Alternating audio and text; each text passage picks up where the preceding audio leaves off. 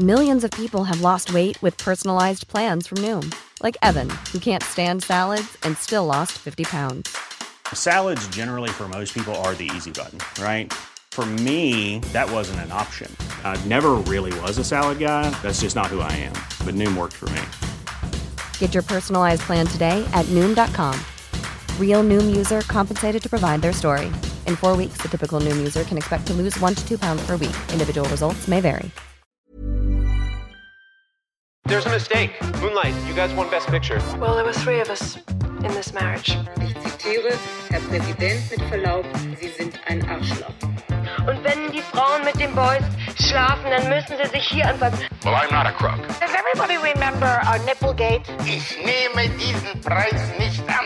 I did not have sexual relations with that woman. Wenn wir Freunde wären, dann müsstest du so einen Scheiß überhaupt nicht machen. Ich wiederhole, ich gebe Ihnen mein Ehrenwort.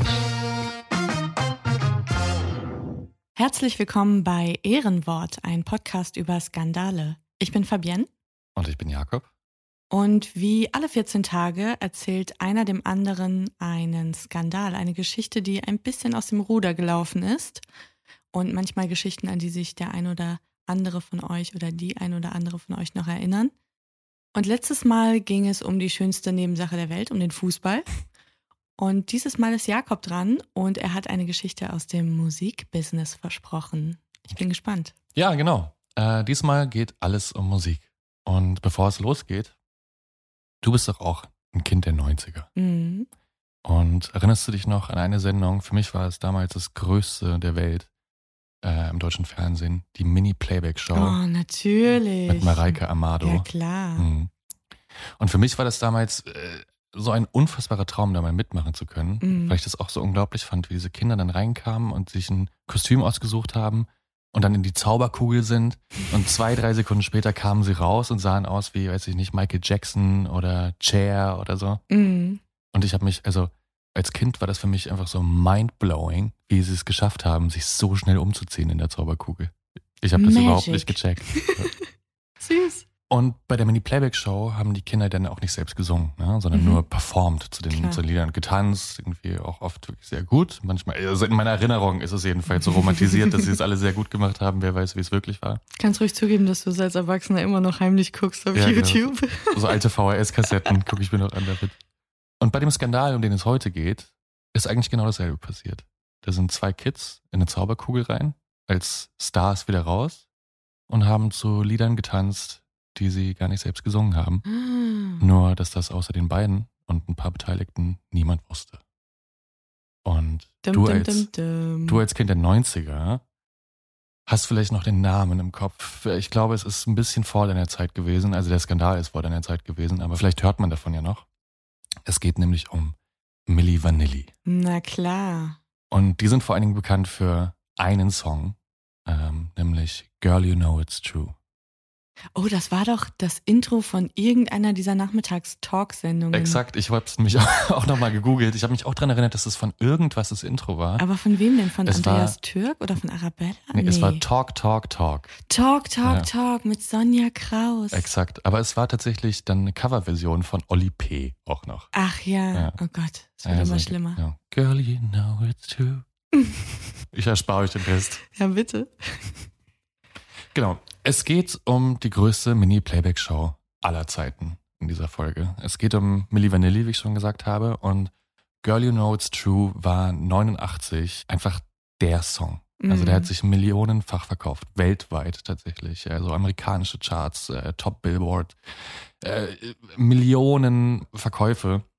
Und Milli Vanilli war die erfolgreichste deutsche Band in den Staaten zu dieser Zeit. Ich glaube, sie sind sogar auch immer noch. Ich weiß nicht, ob Rammstein die inzwischen Ah, übertroffen hat. Wahrscheinlich, würde ich vermuten. Ich glaube, es gibt auch dazwischen noch so ein paar Hidden Champions, die richtig viel verkauft haben in den Staaten. Ich glaube, auch Lou Bega hat super viel Mm, Singles verkauft von Mambo Das Number. 5 in den USA. Ich glaube sogar, dass die No Angels Das mit Daylight in Your Eyes in den USA. fast. Das werden wir recherchieren und wir werden es euch nachreichen, Leute. Ich glaube ganz fest an die No Angels. Und das Besondere ist, die wurden sogar für einen Grammy nicht nur nominiert, Uff, sondern sie okay. haben ihn auch gewonnen. Nämlich Best New Artist haben sie gewonnen. Als deutscher Künstler Als- fast unmöglich. Genau. Krass. Also Ich glaube, das ist so das, der, der Zenit, den man erreichen kann. Ja, mehr als kannst du nicht erreichen in dem ein Biss. Wenig, ja. Kannst dann noch mehr gewinnen danach, aber Ja, ja. Aber ich fange am besten mal ganz vorne an, bevor wir bei den Grammy-Verleihungen sind. gut. 1988 lernen sich Robert, Rupp, Pilatus und Fabrice, Fab, Morvan in einer Tanzschule kennen und die beiden sind damals so Anfang 20. Robert Pilatus ist Sohn eines afroamerikanischen Soldaten, der in Deutschland stationiert war und einer deutschen Stripperin. Aber Robert wurde im Alter von drei Jahren von einer deutschen Familie adoptiert, Mhm. einer Münchner Familie adoptiert. Und Fabrice Morvan ist mit 18 Jahren von Frankreich nach München gezogen, um dort als Tanzlehrer zu arbeiten. Also die beiden lernen sich in der Tanzschule kennen. Aber die nehmen sich erstmal als Konkurrenten wahr. mhm. Und das hat Robert später dann mal so erklärt, also sich selbst, dass er als Kind in Bayern oder in München, als schwarzes Kind, einziges schwarzes Kind in der Klasse, ähm, extrem viel Rassismus ausgesetzt war und Beleidigungen und Mobbing und nie so richtig dazugehört hat.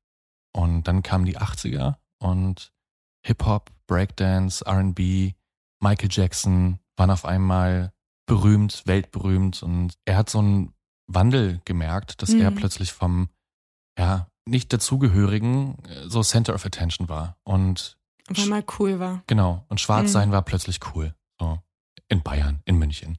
Und jeder wollte mit ihm abhängen plötzlich. Und auch in seiner Breakdance-Gruppe war er eigentlich so der Star, in der er damals war. Und dann kommt Fabrice, ein großer, wirklich gut aussehender schwarzer Mann aus äh, Paris auch noch. Und jetzt müssen sie sich irgendwie so diesen, diesen Status teilen, so ein bisschen. Oder hatten sie das Gefühl. Mhm. Und Fabrice hat auch damals Robert so wahrgenommen als, ja, wäre der ziemlich arrogant und würde sehr viel von sich halten. Er hat ihn so Mhm. Star genannt, so hey Star, na, was geht?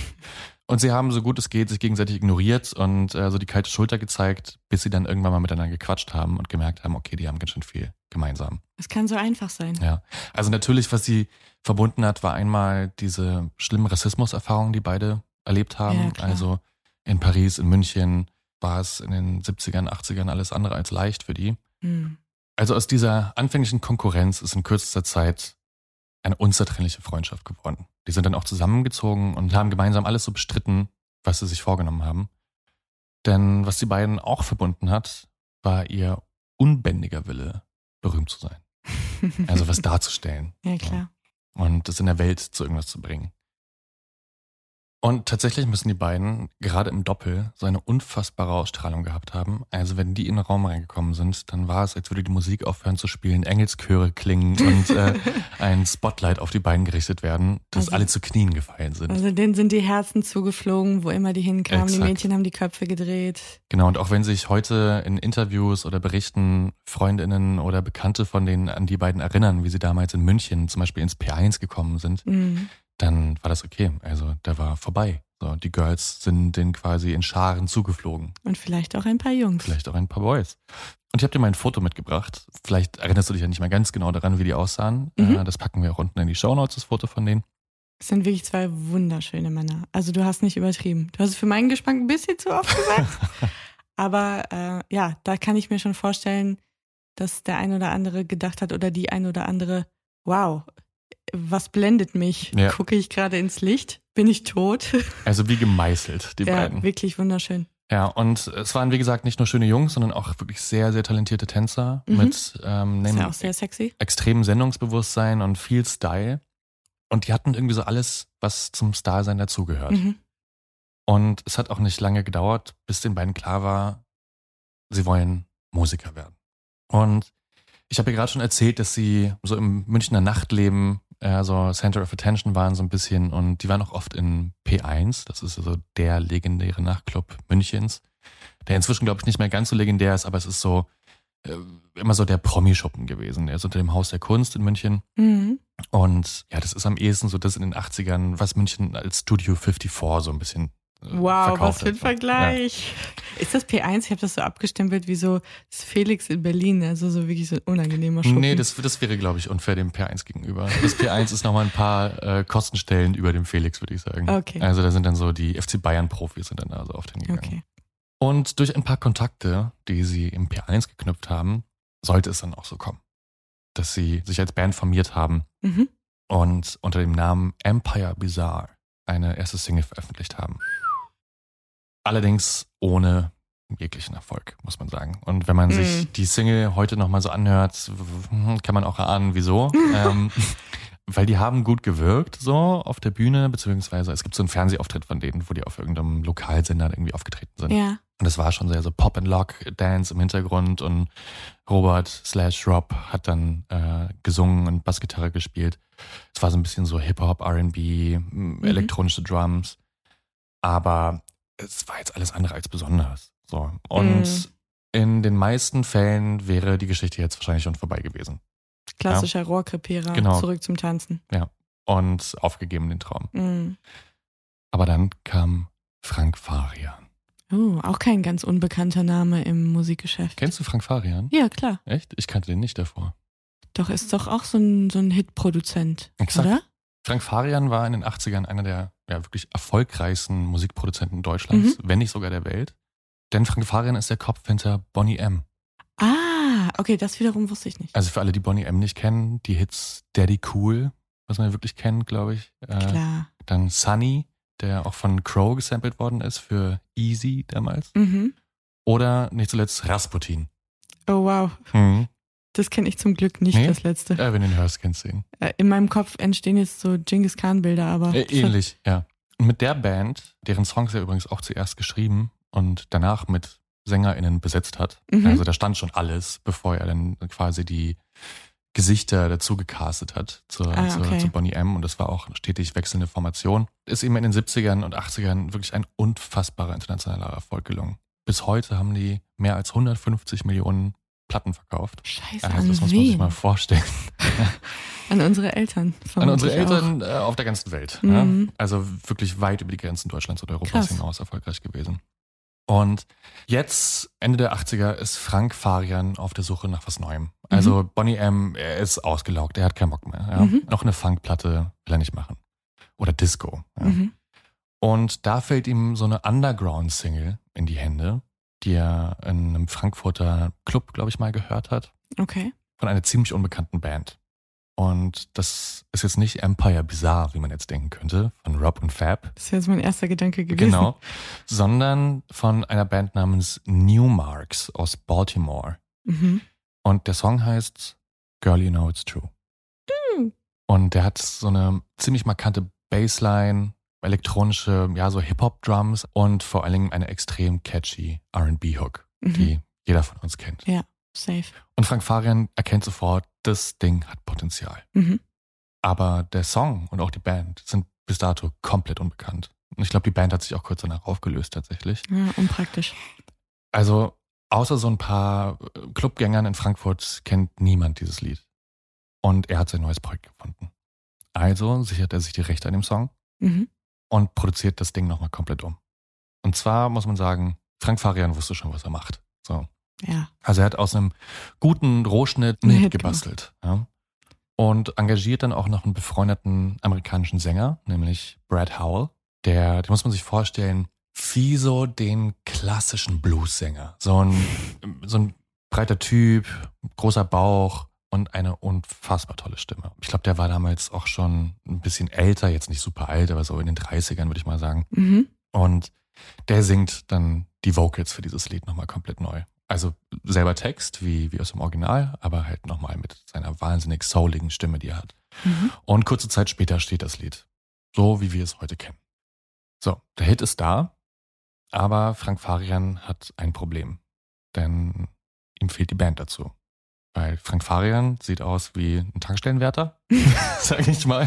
Hey, nichts gegen Tankstellen. Also weiß aus dem Saarland und ja, so ein bisschen, bisschen kauziger Typ, sag ich Also mal. es wäre sehr schnell aufgeflogen, dass das nicht er ist hinter diesem Genau, Hit. aber das, das hatte er auch gar nicht vor. Also Mhm. bei Bonnie M hat er jetzt zum Beispiel auch die Vocals gesungen für die erste Platte und hatte gar nicht das Bedürfnis, da auf der Bühne zu stehen. Das war, Okay. nicht, war nicht so sein Ding. Er ist so der Typ hinter den Hits gewesen. Mhm. Und Brad Howell, auch der passt so vom Aussehen und seiner Art nicht so richtig da rein. Also der ist immer so mit, mit Anzug aufgetreten. Er ist so klassische Soul, Jazz, Blues-Sänger, sag ich Mhm. mal. Auch ein bisschen zu alt. Er ist jetzt, hat jetzt nicht das versprüht, was, was dieser Song versprüht hat. So dieses Hip-Hop, cool, äh, modern, äh, am Zahn der Zeit. Also brauchen sie ein Gesicht für das Projekt, das Mhm. gut zu dem Song passt und sich besser vermarkten lässt. Und bei Bonnie M hat das ja damals auch schon so gemacht, wie ich erzählt habe. Ne? Also da stand der Song, da stand eigentlich die ganze Platte schon und dann hat er sich Leute gesucht und die haben hier und da auch mal was neu eingesungen so und dann konnte man damit in die Öffentlichkeit. Aber im Großen und Ganzen waren das im Grunde bessere Tänzerinnen und Tänzer. Ja, so halb, halb. Also man muss sagen, bei, ich habe das natürlich auch gedacht, so, okay, wäre Bonnie M dann nicht eigentlich auch ähm, so Playback gewesen? Mhm. Aber Bonnie M, da hatte sich dann die SängerInnen reingeholt und die haben dann mehr und mehr auch die Vocals übernommen. Ah, Also okay. Frank Farian ist, glaube ich, auf jedem Album zu hören, so durch seine Falsettstimme, die dann irgendwo mitschwingt. Aber die hatten dann schon Anteile, also Gesangsanteile daran. Nicht alle, muss man dazu sagen, aber einige. Und ja, das gibt's ja öfter mal bei Bands, dass nicht alle einen großen Vocal-Anteil ja, haben. genau. Looking at you, Victoria Beckham. Also die brauchen Gesichter für, für dieses Projekt. Und ein paar Tage später sind dann Rob und Fab bei Frank Farian im Studio. Denn Rob sucht eigentlich nur nach neuen Aufträgen für die beiden als Tänzer oder Background-Sänger oder whatever. Mhm. Und Frank Farian kannten sie, weil sie ja ein bisschen in dieser Musikszene drin waren und P1 und so. Und also Frank Farian war ein Riesenname und die kannten sich über Ecken und waren eben da, um halt zu quatschen. Eigentlich wollten die, wie gesagt, nur so Aufträge als Tänzer für Musikvideos oder sowas. Und er ist ja einflussreicher Produzent gewesen. Und Frank Farian will die beiden eigentlich schon nach Hause schicken, weil er, er hat jetzt gerade nichts für die, wo die irgendwie tanzen oder Background Vocals oder sowas machen können. Und dann meldet sich aber Franks Assistentin und sagt, ey, du hast doch diesen, diesen Song gemacht mit Brad. Vielleicht ist das doch was für die beiden. Und dann sagt er, ja, okay, dann, ähm, ja, lass, lass es uns ausprobieren. Und Mhm. die beiden performen dann zu dem Song. Also wie in der Mini-Playback-Show, ja. Die, die tanzen dann und bewegen so die Lippen zu dem Lied. Und die merken ziemlich schnell, okay, that's it. Match made in heaven. Das sind die beiden, Krass. die aussehen, wie dieser Song klingt. Und jetzt braucht das Kind nur noch einen Namen. Und auch hier kommt Franks Assistentin ins Spiel. Die heißt nämlich Ingrid Siegit. Okay, warum Mhm. kommt die ins Spiel? Weil ihr Spitzname war Millie. Ah, Ingrid Siegit war damals so die rechte Hand von Frank Farian und auch ganz lange danach noch. Und die hatten, glaube ich, auch mal, waren mal liiert. Und ja, ist auch so in dieser Musikszene sehr bekannt gewesen. Und ja, sie hieß Millie, warum auch immer. mhm. I don't know. Also Millie. Millie, Millie, Millie war, Millie war, Millie Vanilli. Mi- Millie Vanilli? Ja, Millie Vanilli. Why not? So. Richtiger Kackname für eine Band, muss man leider sagen. Also finde ich persönlich. Ja. Aber weißt du, woran ich denken muss bei dem Namen? An dieses schreckliche, was glaube ich zu dieser Zeit auch schon sehr populär war, dieses schreckliche Deo-Spray von Impuls, was zumindest in meiner Sportklasse alle Mädchen hatten und das stank so schrecklich nach Vanille und da sind die Mücken tot von der Wand gefallen, sobald das jemand aus dem Sportbeutel genommen Ich muss immer, ich muss immer so ein bisschen an Minimilk denken. Das war, so dieses, Eis. das war so dieses 20 Pfennig Eis, das du bekommen hast, wenn deine Eltern dir nicht ein richtiges Eis kaufen wollten. Ja, wenn du nur noch so wirklich 50 Pfennig im Portemonnaie Genau. hattest, ne, dann ging nur noch Minimilk. Also Rob und Fab heißen jetzt jedenfalls Milli Vanilli. Und Rob und Fab unterschreiben bei Frank Farian einen Vertrag. Mhm. Und jetzt kann man sich natürlich fragen, okay, wie cool ist es jetzt für die beiden eigentlich, die ja eigentlich selbst auch Musik machen wollten und jetzt sind sie nur so das schöne Face für irgendwas. Mhm. Macht das nicht irgendwas mit einem? Ist das, ist das nicht irgendwie ein Problem für die? Und Rob hat dann später in einem seiner letzten Interviews gesagt, dass die sich damals nicht so große Gedanken gemacht haben. Also, die wussten ja, wie groß Frank Farian ist und wollten natürlich irgendwie Teil von einem Projekt sein mit ihm. Und das war eine Riesenchance. Das Ding war ja eh noch gar nicht released. Man wusste ja nicht, wird das jetzt ein Hit oder nicht. Es ist jetzt Mhm. einfach nur ein Fuß in der Tür, den sie damit haben. Vielleicht singen das dann nochmal später ein oder so. Also Mhm. die haben das relativ unvoreingenommen erstmal unterschrieben, Mhm. diesen Vertrag. Auch übrigens ohne anwältliche Hilfe oder sonst irgendwas. Du meintest ja auch vorhin schon, die beiden waren ja so getrieben von diesem Wunsch, unbedingt Mhm. berühmt werden zu wollen. Und ich glaube, dann lässt du dich eher mal verleiten, bei irgendwas mitzumachen, weil du denkst, das ist ein wichtiger Kontakt oder das ist Mhm. irgendwie eine große Chance und äh, gegebenenfalls ergibt sich dann danach noch Genau. was und so. Kann ich schon irgendwo auch ein Ja. Stückchen nachvollziehen. Und Rob hatte auch später gesagt, dass sein Englisch damals einfach auch nicht gut genug war, um diesen Mhm. Song zu performen. Also er hat bestenfalls Schulenglisch gesprochen und auch Fab, Fabrice, der hat ja alles andere als akzentfreies Deutsch, weder Englisch gesprochen, also eigentlich wirklich nur Französisch und so ein bisschen gebrochen Deutsch-Englisch. Also richtig überzeugend hätten die es jetzt auch nicht performen können. Und dachte Mhm. ich, ja gut, mein Gott, dann machen wir es jetzt erstmal. Wie gesagt, das Ding war eh noch nicht erschienen. Jetzt muss man eh erstmal schauen, was daraus wird und ob überhaupt was wird. Und ist das aber nicht aufgefallen, dass es zwei Dudes sind, aber nur eine Stimme? Nee, es gab ja noch so Backing Vocals und Ach so, äh, doppelte, okay, sorry. also Mhm. genau. So, jetzt ist es aber natürlich Ende der 80er nicht so gewesen, wie heute es zum Teil gemacht wird, dass dann so ein Song einfach mal auf Spotify hochgeladen wird, zwei, drei Insta-Posts und dann guckt man mal, wie das Ding so läuft. Mhm. Sondern da wurde jetzt so richtig die Maschinerie angetrieben. Vor allem erst recht, wenn Frank Farian dahinter steht. Ne? Da kann man sich vorstellen, der macht keine halben Sachen. Da gab es jetzt alles, was dazugehört. Also Hochglanz, Fotoshootings, Stylisten, Videodreh, Marketing, Fernsehauftritte Mhm. und, und, und. Also die wurden jetzt sofort so in, die, in diese Maschine reingeschubst. So. Mhm. Und man kann Frank Farian und der Musikindustrie gerade zu der Zeit bestimmt vieles vorwerfen, aber nicht, dass sie nicht wussten, was sie tun. Glaube ich. Denn innerhalb kürzester Zeit ist dieser Song auf Platz 1 gekommen. Zuerst in Deutschland, dann in Spanien, dann in Italien, dann in Holland und später auch in England, wo es übrigens eine ganz lustige Geschichte gibt von Frank Farian. Frank Farian hat erzählt, dass der Song in den nicht englischsprachigen Ländern echt gut performt hat, Mhm. aber in England wollte irgendwie niemand so richtig was davon wissen. Und die wussten aber, dass dieser Song extrem catchy ist und so ein Ohrwurm ist. Ja. Deswegen sind die nach Ibiza gegangen, wo damals großteilig englische Touristen waren und haben dann an die ganzen DJs äh, diese Platte verteilt für umsonst. Ah. Und überall lief dieser Song. Und dann sind die englischen Touristen nach Hause gekommen, in die Plattenläden gelaufen und haben gesagt, ey, äh, wir wollen diesen Song, äh, Girl You Know It's True oder so. Und zack, ein paar Wochen später war der in England auf Platz zwei. Und in Gute Masche. ja, und in den 80ern war es auch so, wenn du in England Top 1 oder 5 warst, dann war der Weg nach Übersee nicht mehr so ganz weit. Halbe Ja. Strecke schon gemacht. Also schließlich dann auch in den USA, in den Billboard-Charts gewesen. Und Milli Vanilli waren wirklich über Nacht zu Superstars geworden. Also als wären sie in die Zauberkugel rein und wieder rausgekommen. Ja, Bei Mareike Amado. genau. Nur, dass Mareike Amado in diesem Fall Frank Farian war.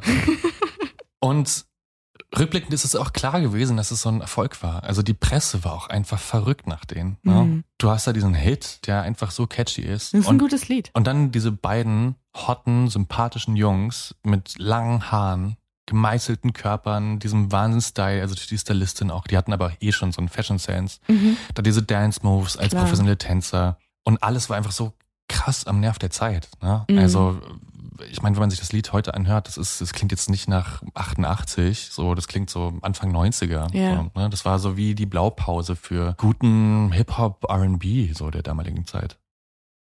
Und dann kam das auch noch aus Deutschland. Und damals hatten ja auch so Musikmagazine, Jugendzeitschriften, also die Bravo zum Beispiel, aber auch so Radio- und Fernsehsendungen, einfach nochmal eine ganz andere Bedeutung und Reichweite, als sie es heute haben. Ne? Also wenn damals was in der Bravo auf dem Cover war, dann war das halt in aller Munde. Mhm. Also der Traum von Rob und Fab, er ist wahr geworden. Über Nacht. Und nicht nur die Single ist durch die Decke gegangen, da reihte sich wirklich Hit an Hit. Das ganze Album rauf und runter. Aber es blieb bei dem Konzept, die beiden sozusagen vorne als die Zirkuspferde und unser äh, RB, Jazzy, Blues Dude hat dann äh, gesungen und hatte dann irgendwie auch einen Vertrag mit Farian, dass es so okay ist für ihn. Genau, die wussten ja schon relativ früh, dass sie es jetzt nicht bei der Single belassen können. Mhm. Und Frank Farian hat parallel dazu eine Single nach der anderen geschrieben und dann schließlich das ganze Album produziert. Jetzt auch nicht nur mit Brad Howell, sondern da waren, glaube ich, so drei, vier Sänger beteiligt, Mhm. die, die so angepasst haben, dass sie ungefähr ähnlich klingen, dass es so einen Stimmtonus quasi gibt. Aber es war klar, okay, die beiden Jungs haben jetzt nicht so die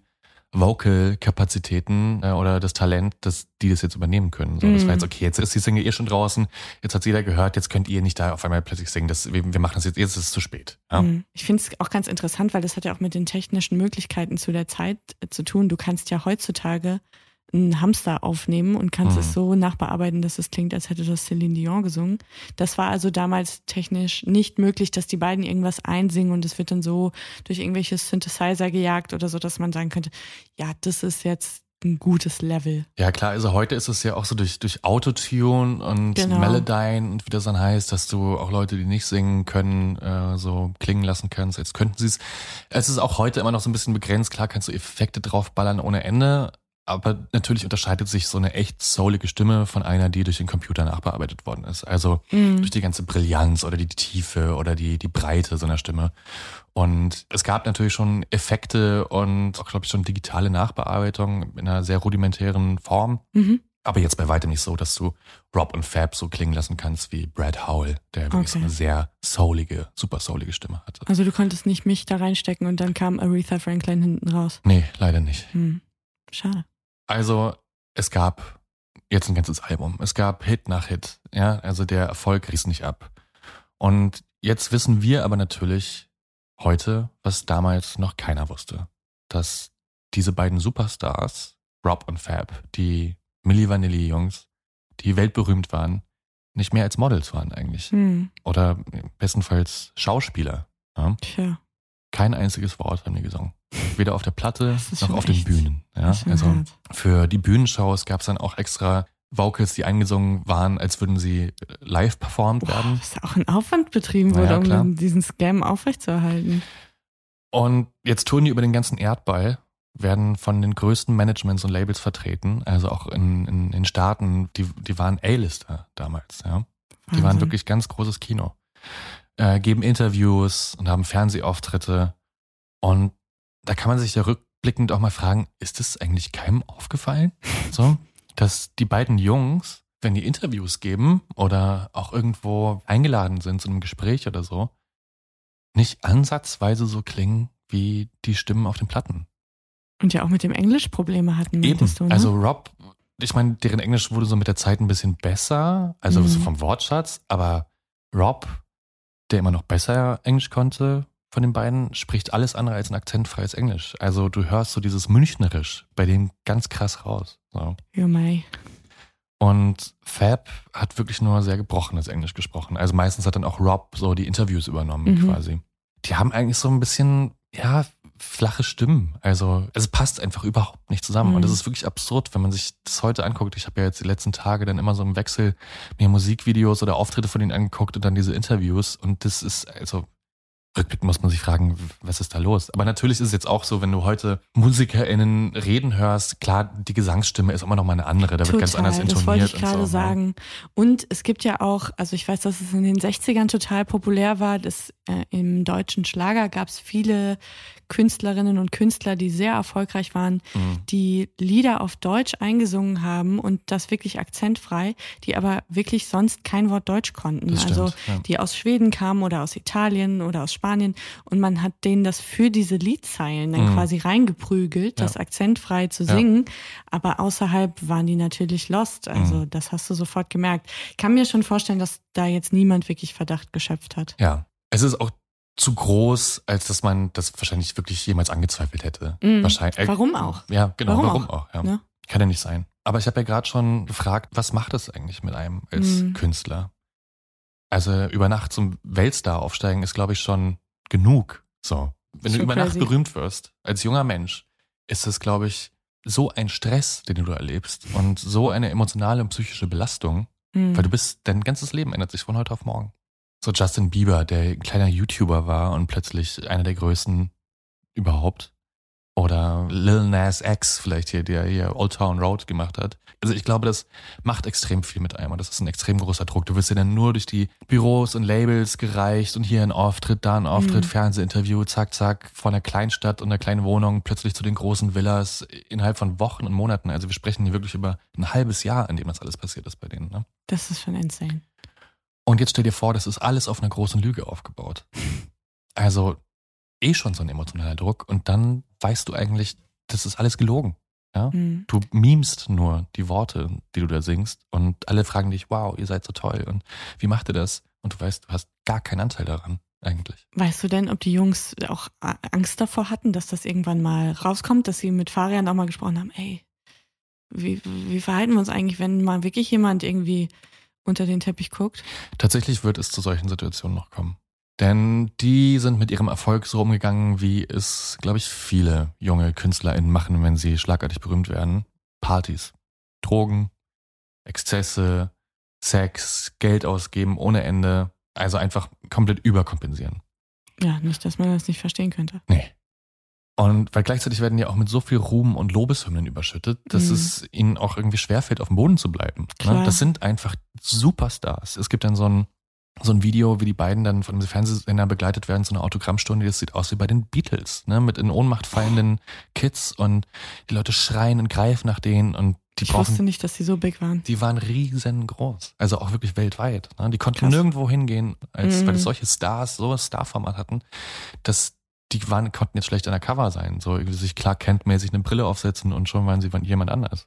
Und man sieht dann in späteren Interviews auch, wie sich bei den beiden immer mehr so, ja, Star-Attitüden und wirklich auch Arroganz bei den beiden breit macht. Also, die spüren das schon, so, dass sie wer sind. Und das prallt auch nicht bei denen ab. So, im Gegenteil, das sind einfach zwei junge, schnell beeindruckbare Menschen irgendwie, die auch einfach immer was darstellen wollten und jetzt sind sie's. Mhm. Und ja, das schlägt dann sehr schnell um von schüchtern sein in wir sind Stars und die Welt gehört uns. Ja? Also wirklich auch zum Teil unangenehme Interviewsituationen, wo die Ja. beiden ja so richtig, ich glaube, vielleicht ist es auch noch so zu der Zeit gewesen, dass du als Star nicht ganz so nahbar sein musstest, sondern eher so dieses mystische, arrogante vielleicht auch noch ein Stück weit in war.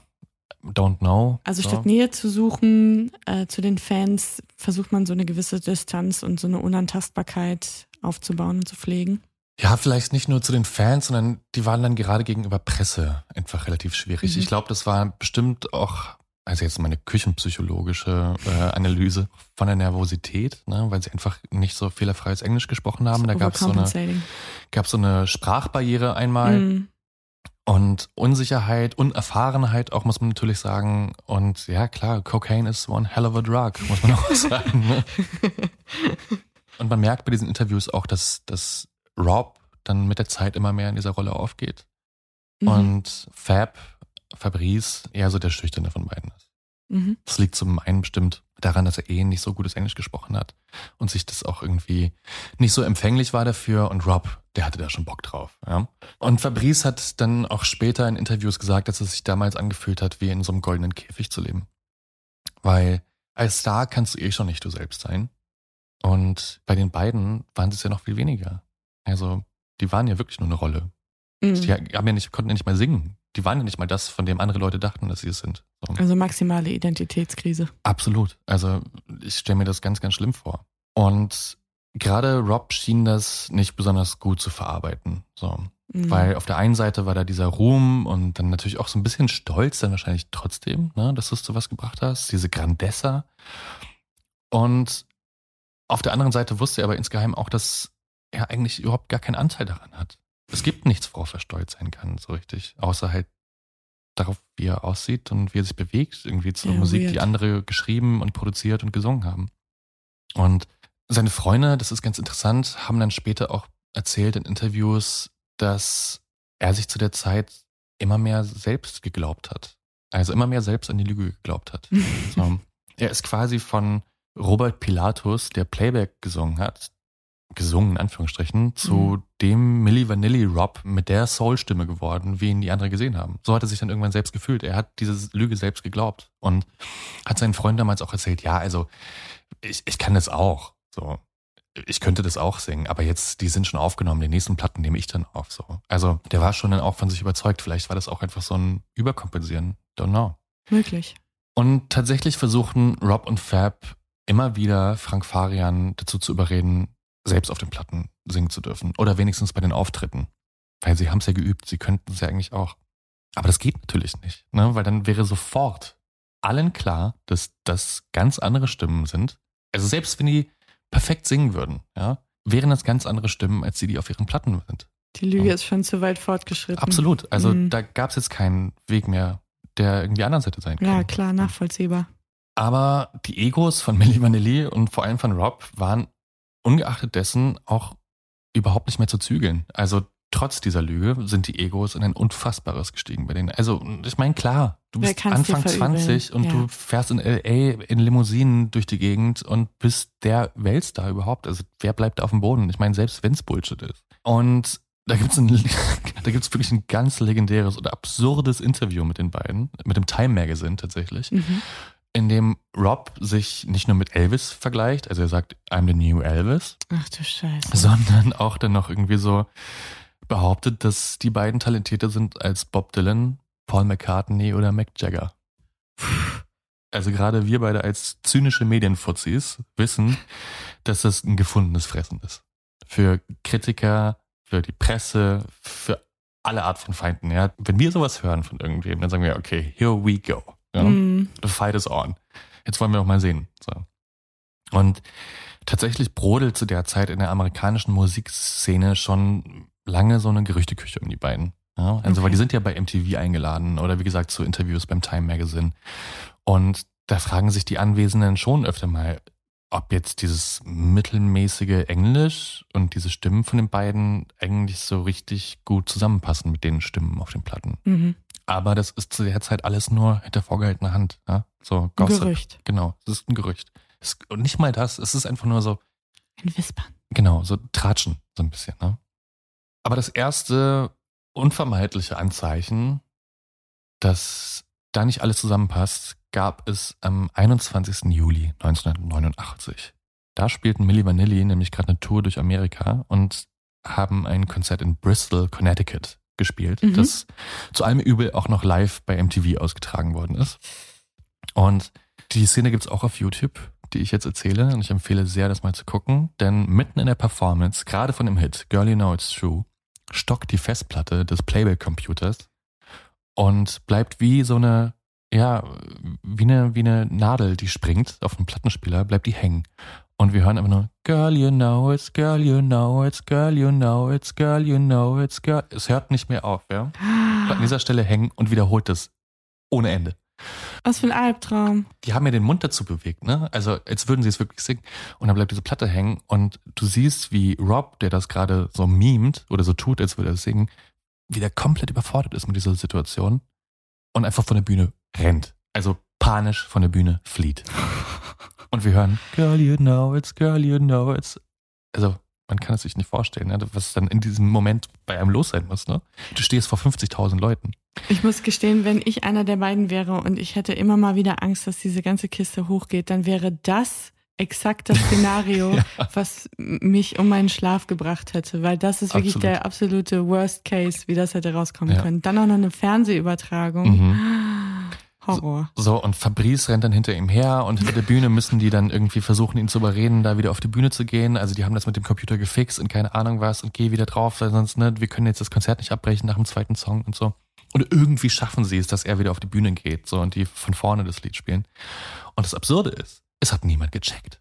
Was? Das Publikum war komplett unbeeindruckt. Die dachten, das ist eine Showeinlage oder irgendwie ein Remix oder frag mich was irgendwie. Also, das hat niemand so richtig gecheckt. Rückblickend natürlich, wenn man sich diese Aufnahmen angeguckt hat, war man so, okay, hier, da ist irgendwie Beweisstück eins, ja. Mhm. Aber das hat damals nicht so richtig jemand interessiert. God Also, da jetzt, America. da gab es jetzt irgendwie keine große Presse darum oder so. Also, das wurde nicht groß kommentiert. Aber dann gab es ja auch noch, du hast es ja vorhin schon gefragt, wie das so war mit den SängerInnen, die tatsächlich, oder Sängern in diesem Fall, äh, auf der Platte wirklich beteiligt waren und Mhm. gesungen haben. Was es da eigentlich für Abmachungen mit denen gab. Und natürlich wurden die bezahlt. Ich glaube auch ganz fair bezahlt. Ja. Mhm. Aber es gab da so ein Ding mit den Credits. Ah, Weil im Gegensatz zur europäischen Version von der Platte waren in den amerikanischen Versionen der Platte bei den Credits wirklich nur Rob und Fab als Sänger markiert, sozusagen. In den europäischen Platten waren noch andere Namen drauf. Da kann man auch immer denken, okay, das sind Backing Vocals oder sowas. Ja, da hat genau. niemand nachgefragt, groß, wer sind Genau. jetzt diese anderen Namen. Das ist auch irgendwie so gang und gäbe. Ja, Mhm. Du hast immer in diesen Musikcredits immer 20 Autoren oft oder Produzenten und andere Leute, die irgendwie Stimmen beitragen.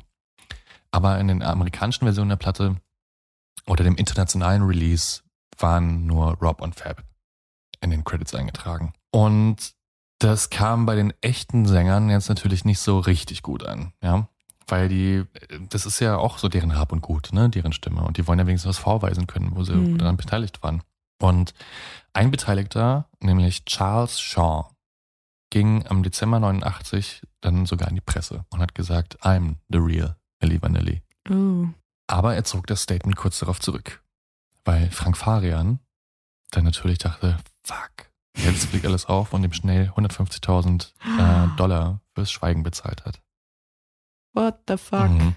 Und auch das hat dann irgendwie nicht gereicht, dass ähm, das alles auffliegt. So, also er hat das gesagt und dann das wieder zurückgezogen. Okay, groß hat es jetzt niemand interessiert. Ja. War vielleicht so eine Neidgeschichte, die man dann Ja, irgendwie genau. daraus Also das gesponnen kann man hat. sich So ja einer, der sich irgendwie da alles- ja. übervorteilt gefühlt hatte. Exakt, so. ja. mm. Aber die Luft wurde langsam dünn, ja, das hat man schon Mhm. irgendwie gemerkt. Aber dann ist trotz dieser Gerüchte und der Berichte, dieser kleinen Fehltritte, wie diesem Live-Konzert, dann das passiert, was sich nur die wenigsten Musiker in den, in den kühnsten Träumen erträumen lassen können. Denn am 21. Februar 1990 wurden Milli Vanilli bei den 32. Grammy Awards mit einem Grammy als Best New Artist ausgezeichnet. Das ist krass. Und Frank Farian hat diesen Moment so beschrieben. Ich zitiere ihn hier. Das schlimmste Gefühl war, als sie den Grammy gewonnen haben und ich bin in den Sessel gesunken und habe gesagt, um Gottes Willen, was kommt jetzt auf uns zu? Und Fabrice, also Fab, der Franzose von den beiden, hat später gesagt, dass er das Gefühl hatte, als hätten sie eine Granate in die Hand genommen, als sie diesen Grammy in die Hand genommen haben. Weil die wussten natürlich, okay, all eyes on us. Ja, Jetzt, klar. ne? Also man könnte jetzt denken, die haben alles erreicht. Und wenn ich an deren Stelle wäre, dann hätte ich jetzt gesagt, okay, Duck and Cover, ne? Also ja, ja. Wir haben mehr Geld gemacht, als wir uns erträumen können. Wir haben einen Grammy gewonnen. Es ist alles bisher nicht, nicht, nicht aufgeflogen. Allein wegen der, der GEMA und Songlizenzen äh, haben wir wahrscheinlich ausgesorgt für immer. Jetzt Mhm. Rücktritt, tschüss, wir sind, wir sind raus, wir trennen uns, whatever, man sich Mhm. da ausdenkt, ja. Aber nicht so bei Robin Fab. Die hatten einen anderen Plan. Denn für die beiden stand jetzt fest, die nächste Platte kommt und die beiden singen. Da führte jetzt kein Weg mehr dran vorbei. Ja? Die haben jetzt nicht mehr eingesehen, dass sie länger einfach nur noch die ja, kleinen Puppen da auf der Bühne sind. Die waren Ja. jetzt so von sich überzeugt, dass sie gesagt haben, Höhenluft. Genau. Die haben, die waren jetzt so von sich überzeugt, dass sie gesagt haben, die machen bei diesem Charadespiel nicht mehr mit. Die nächste Platte, da singen nur die beiden und niemand sonst. Und Frank Farian sagt, äh, Jungs, pass auf, es geht alles, aber nur das nicht. Ja? ihr könnt eine eigene Insel haben, ihr könnt auf den Mond fliegen, aber dass ihr beiden singt auf der nächsten Milli Vanilli Platte, das ist, das geht nicht, ja. Mhm. Weil in seinen Augen hätte er sich dadurch, also Frank Farian, einfach zu einer absoluten Lachnummer gemacht. Ich Na meine, der klar. Mann hat auch einen extrem großen Ruf zu verlieren. Ne? Und die Fronten waren dann inzwischen schon so verhärtet. Also niemand hat mehr einen Schritt auf den anderen zu machen können. Und mit den Jungs war auch nicht mehr zu reden, dass Frank Farian wusste, er hat da eine tickende Zeitbombe vor sich. Ja? Und früher oder später kommt das jetzt alles raus Mhm. weil die Jungs auch nicht mehr zu kontrollieren waren, ne? Also gar nicht mehr. Also fährt Frank Farian nach New York und gibt eine Pressekonferenz am 14. November 1990, knapp neun Monate nach dem Grammy-Gewinn. Und in seinen Worten sah das dann so aus, er trat vor die Presse, sagte nur zwei Sätze und schon rannten alle PressevertreterInnen aus dem Raum. Setzten sich an die Rechner, kloppten sich um die Telefone oder fuhren in die Redaktion weil die beiden Sätze waren, die Jungs sind gefeuert und sie haben keinen einzigen Ton gesungen. Und er hat die beiden nicht darüber informiert, dass er diese Pressekonferenz geben wird? Das weiß ich nicht. Vielleicht. ich, ich weiß es nicht. Wow. Ja, vielleicht hat er das wirklich nur gemacht, um sich seine eigene Haut zu retten. Ja. Also Flucht nach vorne jetzt. Ah, absolut. Also jetzt, ne, alles, alles aufgedeckt. Und jetzt kannst du dir vorstellen, was da los war. Ne? Mhm. Die Presse war on fire. Also das, ich meine, das, du musst dir das vorstellen, als würde Katy Perry heute sagen, weiß nicht, sie ist ein Alien. So. Hast Ja. du ja schon gesungen. Also weltweit gab es da kein anderes Thema. Ich meine, das waren die Superstars zu der Mhm. Zeit. Ja? Die haben diese Jahre 89, 88, 90 komplett regiert und dominiert. Da gab es niemand anderen außer, außer Milli Vanilli. Und jetzt kommt es raus. Und nur fünf Tage nach der Enthüllung durch Frank Farian geben Milli Vanilli dann ebenfalls eine Pressekonferenz vor über 100 JournalistInnen, in der sie unter anderem ihren Grammy zurückgeben, der ihnen natürlich instant aberkannt worden ist, nachdem diese Nachricht rausgekommen ist. Also war jetzt nicht so, dass das irgendwie deren große Geste war, das führte kein Weg dran vorbei. Ja, klar. Und gesagt haben, ja, es stimmt, wir haben nicht selbst gesungen.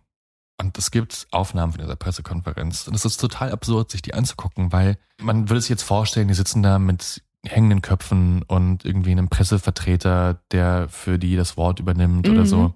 Nee, das wirkt so ein bisschen irgendwie ähm, unterhaltsam. So. Die sind da und lächeln und grinsen in die Kamera und halten den Grammy hoch und wahrscheinlich vollgeguckst bis unters Dach. Äh, möglich. Also vielleicht ist es aber auch nur so ein Überkompensieren wieder gewesen. Ne? Mhm. Einfach so niemanden an sich ranlassen. Und im Inneren sah das bei den beiden wahrscheinlich ganz anders aus, wie die Mhm. nach außen gewirkt haben. Ja, vermutlich. Und Fabrice Fab hat dann später gesagt, dass es sich nicht nur so angefühlt hatte, wie vor den Trümmern der eigenen Existenz zu stehen, sondern darunter begraben worden zu sein. Hm. Also man muss jetzt auch dazu sagen, die waren in dem Moment, wo das rauskam und wo sie den Grammy zurückgegeben haben und öffentlich dazu gestanden haben, dass sie keinen einzigen Ton gesungen haben, komplett sich selbst überlassen. Also alle, wirklich alle haben denen den Rücken zugewandt. Die Labels, die Managements, Die Presse, die Fans wahrscheinlich. alle, Alle. ja. Hm. Ähm, also der Ruhm, so schnell wie er losging, war noch schneller vorbei. Innerhalb von Stunden ja, Hm. waren die nichts und niemand. Die waren die Lachnummer nicht nur der Nation, sondern der ganzen Welt. Und niemand wollte was mit denen zu tun haben. Und Frank Farian reiste dann zurück nach Deutschland. Der wusste, okay, das ist hier verbrannte Erde. Ja. Aber die beiden blieben in L.A. Ja, da hatten die inzwischen ihr Leben und ihre Häuser. Und man kann sich jetzt nur vorstellen, was die beiden damals durchgemacht haben. Ne? Also ist, glaube ich, unvorstellbar, was da bei, dem, bei ihm los ist. Also ich kann mich erinnern, als ich 14 war, habe ich mal irgendeine so eine Lüge erzählt in der Schule, die dann rausgekommen ist. Da wollte ich nicht mehr vor die Tür gehen, weil Ja, mir das klar. so unangenehm war. Und jetzt Mhm. stell dir vor, du bist der Weltstar und alle kennen dich und alle wissen, dass du beschissen hast. Und zwar Lug und Trug. ja, dass du niemand bist. Ja? Und ich hatte ja auch anfangs erzählt, wie es für Robert oder Rob damals war, so vom gemobbten und rassistisch beleidigten Kind zum coolen, angesagten Typen zu werden. Lange bevor er berühmt war. Mhm. Und jetzt war er halt wieder der Ausgestoßene. Und auch der Rassismus kehrte dann wieder zurück. Weil die Adoptivfamilie von Rob, die ja immer noch in München war, und insbesondere seine Adoptivschwester, zu der er ein wirklich sehr inniges Verhältnis hatte, die wurden zu Hause in München mit Hassbotschaften und Morddrohungen Oh und rassistischen Beleidigungen und Hakenkreuzen überschüttet. Ne? Also es gibt Das da. ist so scheiße, als Es- ob diese Leute was dafür können. Ja, sie hat in so einem Interview so Fotos hochgehalten von ja, Zeitungsartikeln über die beiden, über die einfach nur ein Hakenkreuz drüber gezeichnet worden ist und denen in einen Briefschlitz geworfen ist und sowas. Scheiße, ey. Unglaublich, ja. Jeden Tag gab es irgendwelche Anrufe und Briefe und Schmierereien, also da wirklich Terror. Und in Amerika sah es nicht viel besser aus. Anders, aber bei weitem nicht besser. Hm. Denn in Amerika entschied ein Gericht, dass die getäuschten KäuferInnen für ihre Milli Vanilli CDs vom Plattenlabel ihr Geld zurückverlangen können. Und das Urteil wurde dann sogar noch erweitert, dass es nämlich auch für die Konzerttickets galt, die gekauft worden sind. No shit. Und jetzt kannst du dir vorstellen, was das für ein finanzieller Schaden ist. Ne? Das ist krass. Laut Wikipedia hatten 10 Millionen Menschen ein Anrecht auf Schadenersatz. What Man weiß nicht, wie viele das fuck? genutzt haben, aber kannst dir vorstellen, was, was das für ein Schaden ist. Ja? Man muss mal wirklich dazu sagen, das ist aber ein Urteil, was du wirklich nur in Amerika Ja, erwarten ja, klar. kannst. Und wer kommt denn auf die Idee, wegen so einem Scheiß zu klagen? Ja, ich glaube, das ist halt so Etikettenschwindel, ne? Oder was das dann fällt vielleicht. Ja, aber oder ich habe eine Platte gekauft, die ich gern gehört Ja, habe, ja, die ich geil fand. Oder, Ja. Ne? Also bei einem Konzert kann ich das noch irgendwo verstehen. Wobei, da würde man auch sagen, du hast dir Dance-Moves angeguckt Mhm. Ich will es nicht entschuldigen, aber es ist, das ist krass. Und Rob und Fab haben dann in den Staaten nochmal ihr Glück versucht, 1992, mit einer Platte und ihrem eigenen Namen und ihren eigenen Stimmen. Dann Empire Bizarre. auch, nee, Rob und Fab hieß das Oh, Produkt dann stark. einfach. Aber auch da konnten sie nicht mehr als 2000 Platten verkaufen damals. Also Oh. Riesenflop. Ja. Das heißt, die Karriere war vorbei. Hm. Komplett vorbei. Über Nacht. Und während Fabrice es noch geschafft hat, sich über Wasser zu halten und die schlimme Zeit irgendwie zu überwinden, der ist dann im Laufe der Zeit, hat sich als Radiomoderator und Speaker irgendwie ähm, den Lebensunterhalt finanziert, ist Rob immer weiter abgerutscht. Der hat das überhaupt nicht geschafft. Also einmal waren ja auch finanziell ruiniert jetzt inzwischen, nicht spätestens durch die Klagen, weil die, die Labels natürlich auch ihre Kohle zurück wollten und es gab dann auch so dreckige Klagen zwischen äh, Rob und Fab und Frank Farian und sowas und das hat alles ins Nichts geführt und natürlich hatte Rob auch einfach immer Drogenprobleme, ja, schon Mhm. zu der Zeit, als es gut lief bei den beiden. Und der rutschte nach dem Skandal jetzt immer weiter und immer tiefer ab. Also Drogen, Schulden, Festnahmen, dann auch sogar Pleite. Er kam ins Gefängnis für eine Zeit, weil er immer wieder Oh, aufgefallen fuck. ist und gegen seine äh, Bewährungsauflagen verstoßen hat. Selbstmordversuche, die dann auch durch die ganze Presse getragen worden sind, als Marketing-Gag dann auch noch und so. Oh, Jesus. Und Frank Farian hat dann später immer wieder versucht, wahrscheinlich nicht zuletzt wegen ordentlichen Gewissensbissen, ähm, dem unter die Arme zu greifen und zu helfen. Also mal mit Geld. Irgendwie hat er ihn ähm, die Kaution bezahlt, dann hat er ihm Anwalt bezahlt, der ihn dem, glaube ich, auch irgendwie aus einer Knastgeschichte raushalten konnte. Der hat Drogentherapien finanziert für ihn und schließlich dann auch Robs Rückkehr nach Deutschland bezahlt oder finanziert.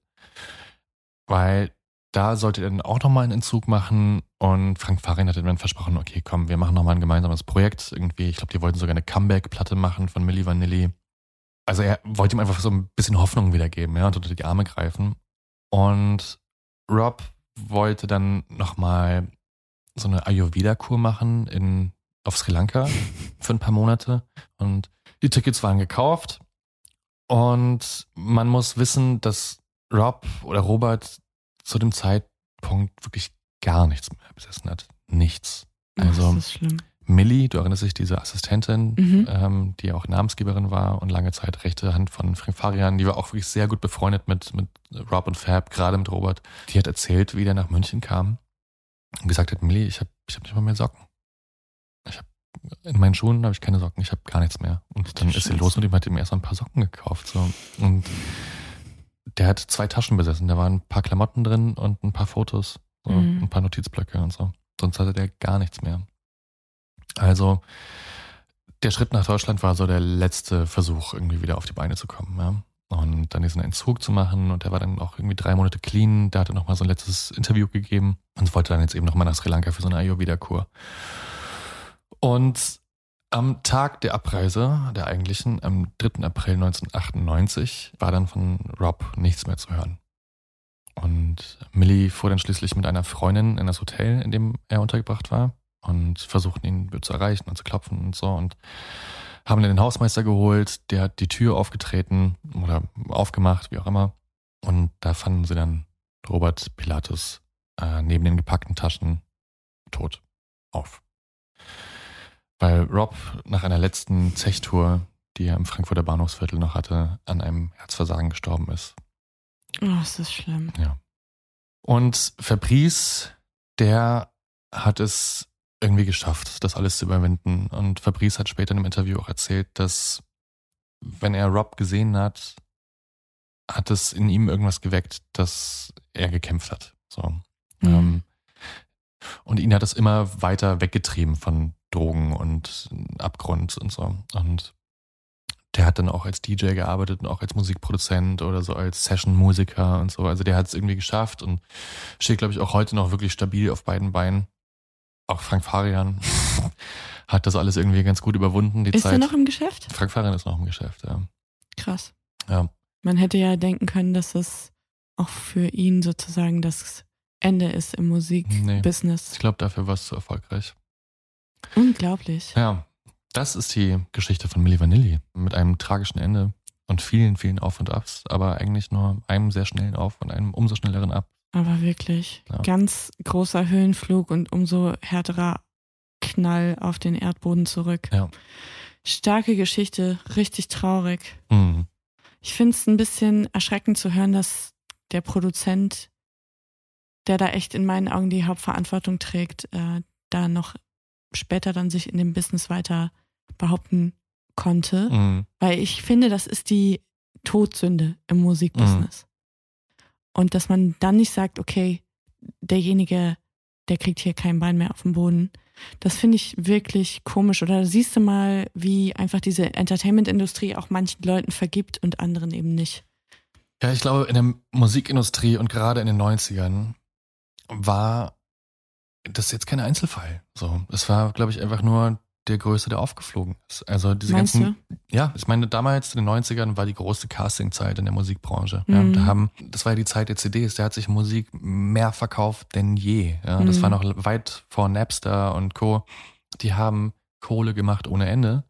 Und Boybands, Girlbands, das war alles zusammengecastet. Und deswegen konnte, glaube ich, dann auch kein Label äh, oder kein Produzent, der da auch nur ansatzweise im Pop-Business war, sagen, "Puh, also, das würden wir aber nie machen. So. Naja, ich finde das aber schon was anderes. Das ist ja nicht einfach nur eine gecastete Band. Mhm. Da hast du jemanden, du hast zwei Marionetten gehabt, die du vorne hingestellt Mhm. hast in dein Schaufenster und dann hat jemand ganz anderes gesungen. Und das wundert mich tatsächlich, dass das in eine Zeit fällt.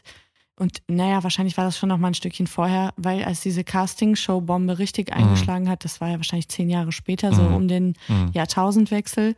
Da hast du ja einfach, ich meine, wie schnell geht das? Du bist in fünf große Städte in ein Einkaufszentrum gefahren, hast das eine Woche später im Anzeiger angekündigt, dass du jetzt castest für eine Mhm. Boy- oder Girlband und hast plötzlich tausende von Teenagern, die sich vorstellen bei dir, von, die können alle tanzen wie Götter, die können Mhm. singen, die sehen geil aus. Also du bist ja heute wirklich gar nicht mehr in der Verlegenheit, Mhm. irgendwen da zu haben, der so tut, als ob. Also es kostet ja gar nichts mehr, Mhm. glaube ich, heute so jemanden, äh, so eine Band zusammen zu casten. Ja, das, das, das stimmt wahrscheinlich, aber ich glaube auch so dieses Playback-Ding, also zumindest im Studio, war jetzt, glaube ich, nicht, da waren, waren jetzt, glaube ich, nicht die einzigen. Nein, so, Ich glaube, da hatten nicht. wahrscheinlich eher noch ein paar andere Schiss, dass es auch auffliegt. So. Und wenn sie eben da, wenn sie sich da den, den Falschen den Rücken zukehren, sozusagen. Aber das kann ich jetzt alles nicht mit Sicherheit sagen. Fakt ist auf jeden Fall, dass dieses ganze Playback-Ding, zumindest auf Bühnen, ja, absolut zur Normalität geworden ist. Also Mhm. auch heute, ne, wenn du dir Konzerte anguckst, von ich hatte ja ein- eingangs gesagt, Katy Perry oder auch Britney Spears oder sowas, da ist super viel Playback. Ich meine, klar, auch guck dir diese Shows an, das ist ja eigentlich ein Zirkusauftritt, mehr oder weniger. Ja, ich weiß gerade sagen. Da kannst du kaum noch einen, einen geraden Ton rausbringen, geschweige denn irgendwie ganze Songs mit der Inbrunst singen, mit der du im Studio gesungen hast. Damit will ich nicht sagen, dass Katy Perry oder Britney Spears im Studio nicht selbst gesungen hätten. Aber zumindest auf Bühnen ist da schon ein großer Teil Playback. Ähm, Bei und Katy Perry weiß ich es nicht. I don't know. Ich glaube, der tut mir vielleicht da ein bisschen unrecht. Bei Britney Spears ist das auf jeden Fall der Fall. Und ich glaube, dass auch diese, weil ja, äh, dass der Trend auch wieder stärker dahin geht, äh, weil ja die Musikindustrie auch erkannt hat, dass eigentlich dieses Live-Event, also Mhm. zumindest prä-Corona, die einzige Distributionsquelle war, um noch irgendwie äh, Geld aus den Leuten zu, zu zapfen. Und da gibt's ja, also was heute möglich ist auf so einer Live-Show, das ist ja unfassbar. klar. also von Pyro bis Tänzer bis irgendwie vom Trapez sich abseilen, dann gleichzeitig kopfüber noch irgendwie Ja, eine Ballade genau. zwitschern, 25 Millionen Kostümwechsel. Ich meine, guck dir mal äh, Beyoncé bei Coachella an. Das Mhm. ist geistesgestört. Und da, sie hat Safe Life gesungen. Aber ich könnte mir schon vorstellen, du bist ja wirklich einfach nur noch eine Maschine. Ja. Und vielleicht verzeihen dir das die Leute auch. Es kommt auch ein bisschen auf das Genre an, finde Mhm. ich. Also wenn du so eine Singer-Songwriter-Nummer machst, du bist irgendwie John Bass oder so oder ein Bob Dylan, das geht nicht, dass du nicht live singst. Nee, das stimmt. Aber es ist niemand enttäuscht, wenn Christina Aguilera in Las Vegas nicht live singt oder. Jennifer Lopez. Vielleicht ist man sogar froh und denkt sich, naja, immerhin. Mhm. Mhm. Ja, das stimmt. Ja, also ich glaube, die Musikindustrie, auch gerade in den 90ern, war halt einfach auch, das war einfach, glaube ich, purer Wahnsinn. Ja, was damals- damals abging. Ne? Das Ja, war das einfach. Gelddruckmaschinen waren Mhm. das und höher, schneller, weiter. Bis dann irgendwie die Strafe auf deren Fuß folgte durch, durch die Download-Phase dann irgendwie Napster und LimeWire und Co., wo dann das gesamte Musikbusiness zusammengebrochen ist, kurz nachdem die MP3 erfunden war. Aber so zu den goldenen Zeiten der CDs und der Musikindustrie, da war, also muss man auch dazu sagen, vielleicht nochmal, ne, Musikgeschäft ist in erster Linie auch ein Geschäft. Also ähm, klar ist es Kunst, aber ich meine, alles, was so im Mainstream und Pop sich bewegte, vor allen Dingen zu der Zeit bewegte, ne, das waren Banklizenzen. So Mhm. Du, also da ging es jetzt nicht, also man muss man auch mal ehrlich zu sein, so die, die großen Popnummern damals, das ist jetzt nicht, das ist, das ist jetzt natürlich meine irgendwie arrogante Meinung dazu, aber ähm, dass es jetzt irgendwie Neuerfindung des Rades oder irgendwie kulturell besonders wertvoll war, Nein, das war Quatsch. einfach nur Milk Machines, ja. Ja, klar. Und ähm, deswegen glaube ich, gab es gab es da jetzt keine großen Konsequenzen für Frank Farian, weil der Typ hat seinen Job gemacht. Der hat Kohle gemacht für die Labels. So. Ich will Ich den überhaupt nicht in. Schutz nehmen. Ja, Ja, doch, also falsch, irgendwie ich glaube finde so ich schon, aus, muss man den mal da in die Verantwortung nehmen, weil im Grunde hat der zwei junge Männer, die eigentlich davon geträumt haben, wie es viele junge Menschen Mhm. tun, dazu zu gehören, die, die berühmt werden wollten. Auch das ist ein Wunsch, den viele Menschen teilen und ich glaube, der wird ja durch verschiedene soziale Medien, die wir gerade haben, durch diesen ganzen Hype mit den Castingshows, Mhm. also diese Saat wird ja bei vielen jungen Menschen in die Köpfe gepflanzt, äh, dass man mit wenig Anstrengungen in so ein Business rein kann und sich dann irgendwie auch nur 15 Minuten da hält, wie Andy Warhol es mal prophezeit hat, aber jeder will zumindest diese 15 Minuten Fame haben. Und ich finde schon, dass dieser Produzent das ausgenutzt hat. Diesen Wunsch und Antrieb der beiden und dass sie das auch so lange mitgemacht haben. Und ich glaube, ich habe mich so, während du erzählt hast, gefragt, wann wäre eigentlich der Moment gewesen, da jetzt die Reißleine zu ziehen? Mhm. Weil, wie du schon sagst, da ist ja einfach eine Massenabfertigung gewesen Mhm. in der gerade Popmusikindustrie und da war auch ein Song wie der andere, ein Künstler war wie der andere. Es hat sich alles gut verkauft, mal besser, mal schlechter, schön und gut. Ich hätte vielleicht keinen Grammy angenommen. Und ich hätte vielleicht auch nicht so krass auf die Sahne gehauen und irgendwie behauptet, ich sei der neue Bob Dylan oder äh, wer auch immer. Ja. Vielleicht wären die gut beraten gewesen, irgendwie aus, ja, auch einfach aus Chuspe zu sagen, wir nehmen diesen, Hm. wir nehmen diesen Preis nicht an. Wie Marcel Reich-Ranitzky in genau. in unserem Intro. Ganz genau. Ja. Aber nicht, weil er sich besser, ja, ich verstehe schon. ne, weil Ja, sie klar. sich besser finden als die ja, übrigen, so so, wie Ranitzky. quasi. Genau, sondern einfach zu sagen, äh, Leute, this is not for us. Mhm. So. Wenn ich gelesen hätte als einer von den beiden oder als Frank Farian, wir, werden, wir sind nominiert für den Grammy, da hätte ich einen Schweißausbruch bekommen. Ja, so war es ja bei Frank Farian auch. Ne? Er hat ja erzählt, dass er da immer tiefer in den Sessel gesunken ist und einfach nur dachte, okay, here we go. Ja, So. das war absolut nachvollziehbar, wie du das beschrieben hast. Oder auch, als du sagtest, einer von den beiden Jungs hat das Gefühl, es wird ihm gerade eine Granate Mhm. übergeben. Das kann ich so verstehen. Was Ja. für ein schrecklicher Moment. Ja. Und ich hätte mich und diese Band niemals diesem Szenario ausgesetzt. Ich wäre niemals zu dieser Verleihung gegangen und ich hätte auch diesen Award nicht akzeptiert. Mhm. Und da kann mir auch keiner erzählen, dass das nicht möglich gewesen wäre, da irgendwelche Strippen zu ziehen, dass man sagt, äh, nee, möchten wir nicht. Ja. Oder dass man sich halt dann erklärt, aber nicht irgendwie diesen Preis annehmen, dann komplett frei drehen Ja. und dann neun Monate später sagen, oh okay, nee, mir wird es jetzt aber langsam hier zu heiß. Mhm. Sondern ich fände, finde, diese Preisverleihung hätte man auch zum Anlass nehmen können, zu sagen, hey, es ist nicht so, wie, wie ihr denkt. Mhm. Und vielleicht hätte man dann noch ein bisschen Punkte dafür bekommen, dass man sich, ja, dass man sich ehrlich gemacht hat. Ja, ich weiß es aber nicht. Ich, ich glaube, es gab nie den richtigen Zeitpunkt, um da Vielleicht. auszusteigen. Also einfach auch, weil es ja so ein Overnight-Success war. Ne? Mhm. Also durch die erste Single einfach, die war schneller auf Platz eins, als dass man da auch nur irgendwie einen Plan hätte machen können, glaube ich. So und dann war das Ding schon irgendwie draußen und dann, also kann ich rückblickend auch irgendwie nachvollziehen, dass man dann nicht sagt, okay, jetzt müssen wir aber irgendwie Bescheid sagen, was los ist, weil also ich glaube, das lässt auch kein Label zu, dass man dann sagt, okay, nee, äh, bitte, wir drucken gerade Geld. So, Ja, ja, es ist ein ähm, Moving Train, ein, dann kriegst du nicht mehr eingefangen. ich will nur sagen, dass es da, glaube ich, auch nicht den Moment gab, wo man sich dann gemeinsam an den Tisch setzt und jetzt einen Plan macht. Ich glaube, das ist denen einfach völlig aus dem Ruder gelaufen und war dann nicht mehr einzufangen. Dieser, dieser Zug war mit Tausenden von Sachen auf den Schienen unterwegs und raste halt auf eine Mauer zu. Das Einzige, was man hoffen konnte, war, dass diese Mauer sich immer ein Stückchen weiter verschiebt. Aber dass Mhm. es halt passiert, war keine Frage. Und ich glaube auch, wie gesagt, nochmal, ich möchte Frank Fahrer nicht in Schutz nehmen an keiner Stelle, dass den Move, den er gemacht hat, nämlich dann zu sagen, okay, man kann mit euch nicht mehr arbeiten, ich gehe jetzt, ich deck das Ding jetzt auf. Für ihn persönlich, ja, für ihn persönlich der beste Move war. ja, und Cochon ist auch bewiesen, ja, Ja. auf jeden Fall. Das stimmt schon. Genau, so viel zur Milli Vanilli und der großen Milli Playback Show. Geile Geschichte. Ja. Ich empfehle euch sehr, ähm, euch den Song nochmal anzuhören, das Musikvideo und euch vielleicht ein, zwei Interviews daneben anzuhören und zu gucken. Aber genug von mir und Milli Vanilli. Worum geht's denn eigentlich in der nächsten Folge, wenn du wieder dran bist? Tja, es äh, geht um eine Geschichte, die auf der einen Seite sehr lange zurückliegt Mhm. und auf der anderen Seite auch wieder nicht, weil Mhm. die Enthüllung erst vor relativ kurzer Zeit Oh, gedroppt wurde oder bekannt wurde.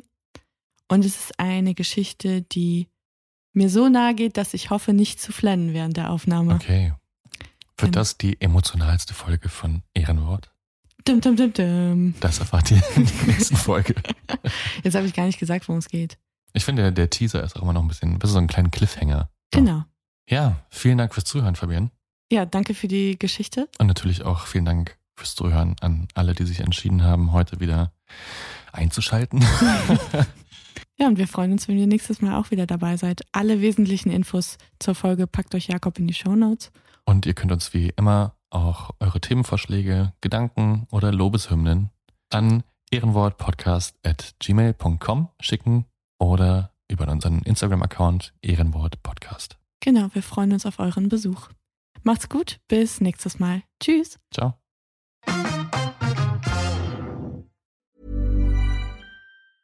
Planning for your next trip?